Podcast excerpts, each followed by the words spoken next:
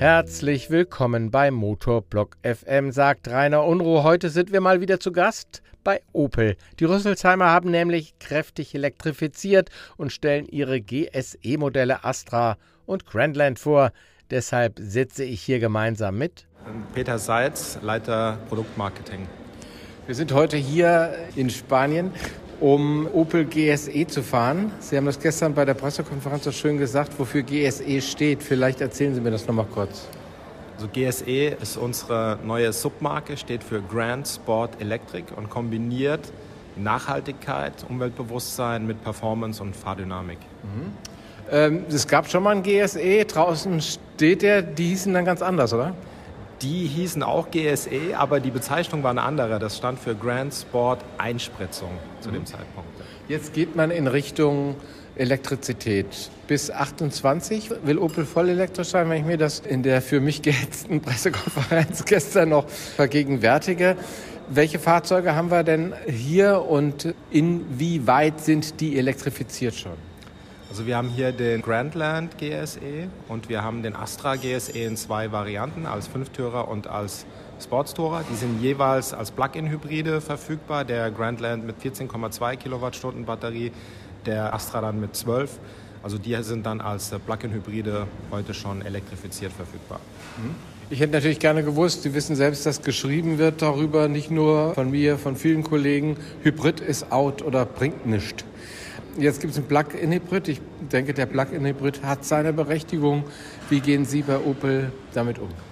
Also wir setzen auch weiterhin auf Hybride. Wir sehen gerade, wenn man, die, wenn man die Fahrzeuge lädt, auch, dass man eine Ersparnis vom Verbrauch im Vergleich zu einem äh, Benziner von bis zu 40 Prozent erreichen kann. Und dazu muss man sagen, dass der Grandland und der Astra jeweils über 60 Kilometer nach WLTP rein elektrisch fahren können. Und damit kann man natürlich im Alltag auch schon sehr, sehr viel elektrisch unterwegs sein. Mhm. Vielleicht können Sie mir sagen, welche Zielgruppe das hat, weil Sie sagen im Alltag, wenn ich das umrechne auf eine Metropole wie Berlin, Gut, die hat, ist nun so eine Ausnahmemetropole. Weil sie besonders groß ist, würde mir das vielleicht nicht reichen. Welche Städte, welche Menschen nutzen das dann, diese 63 Kilometer? Sagen Sie mir nicht, jeder hat ausgerechnet, es sind 50, die man durchschnittlich fährt. Vielleicht gehen Sie mal ein bisschen drauf ein. Also wir sehen ganz viele verschiedene Zielgruppen. Gestartet natürlich mit den Dienstwagenfahrern, den sogenannten User-Choosern, die ihre Fahrzeuge als Dienstwagen nutzen oder aussuchen, aber dann privat nutzen auch. Und da ist es dann schon so, gerade weil es eben die private Nutzung ist, dass da viele Kunden dann eben nicht die große Anzahl an Kilometern am Tag zurücklegen, sondern da geht es darum, um einzukaufen, um vielleicht die Kinder aus der Schule abzuholen oder auch mal zu Freunden zu fahren. Und dafür ist die rein elektrische Reichweite absolut ausreichend. Dann sehen wir da natürlich auch sehr, sehr viele Familien oder auch Singles, wenn wir an den, an den Fünftürer denken. Und da ist es dann tatsächlich so, dass die im Durchschnitt eine Reichweite am Tag haben, die absolut mit der elektrischen Reichweite sich von diesen Plug-in-Hybriden decken kann. Mhm. Ich bleibe nochmal beim Hybrid, weil gestern Abend wurde gesagt, wortwörtlich, Hybrid bleibt wichtig. Für mich hört sich das an wie, ja, bleibt wichtig, aber. Ist da ein Aber bei? Das Aber ist in dem Fall das Jahr 2028, denn dann wird Opel rein elektrisch mit rein elektrischen Fahrzeugen unterwegs sein. Das heißt, das Ende ist absehbar und das ist eben 2028. Vielleicht machen Sie noch mal kurz so einen Unterschied zwischen dem Grand Land und dem Astra. In der Motorisierung gibt es da Unterschiede und äh, ordnen Sie die bitte auch noch mal einer Zielgruppe zu. Also es gibt tatsächlich Unterschiede. Der Astra kommt mit einer Systemleistung von 225 PS als Fronttriebler daher. Der Grandland hat dann 300 PS, 520 Newtonmeter maximalen Drehmoment und der kommt dann in einer elektrischen Allradvariante mit zwei Elektromotoren. Von daher hat man da schon nochmal einen Unterschied. Das heißt, der Kunde, der dann nochmal vielleicht die extra Performance sucht, der dann auch das Thema Allrad äh, äh, gerne mag, der wird sich im Grandland dann wiederfinden. Der Kunde, der, der vielleicht ein bisschen mehr auf die Effizienz den Fokus legen wird, der wird dann auf den, auf den Astra wechseln. Und dann ist es aber natürlich so, dass beide über die 60 Kilometer elektrische Reichweite verfügen und auch beide einen Topspeed haben von 235 Kilometern pro Stunde. Das heißt, beide Zielgruppen oder beide Fahrzeuge äh, machen Spaß.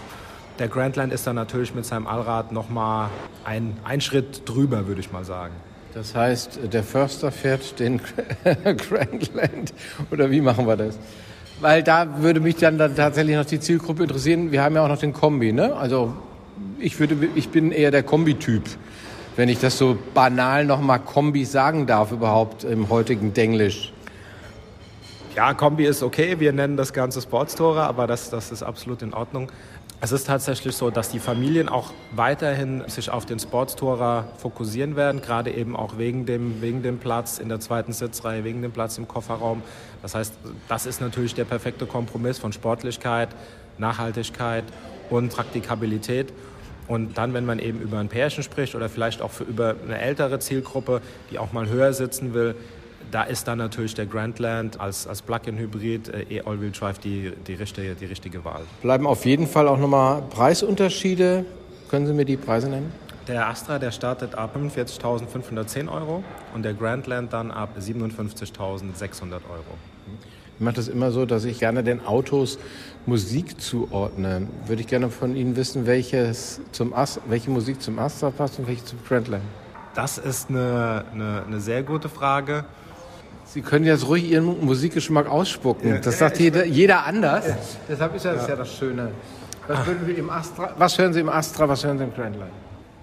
Im Astra würde ich vielleicht, würde ich vielleicht eine nette Hausmusik hören. Einfach die mich entspannt, die aber auch ein bisschen schneller ist, die so eine Kombination ist, so aus, aus Chill-Out-Haus vielleicht. Und im Grandland würde ich dann tatsächlich so eher in die, in die Rock-Richtung gehen. Da sehe ich dann so das Thema ACDC vielleicht eher, eher so für mich. Ja. Und weiß nicht, ob Sie mal eins der Autos mit Kindern gefahren sind? Ich bin beide Autos äh, mit Kindern gefahren, ja. Was sagen die Kinder? Was gefällt denen? Die reden ja auch, wenn Papa in der Branche arbeitet, reden die ja vermutlich darüber. Auch guck mal hier, das ist aber toll. Was, was Ihre Kinder fasziniert und eher fanden sie doof?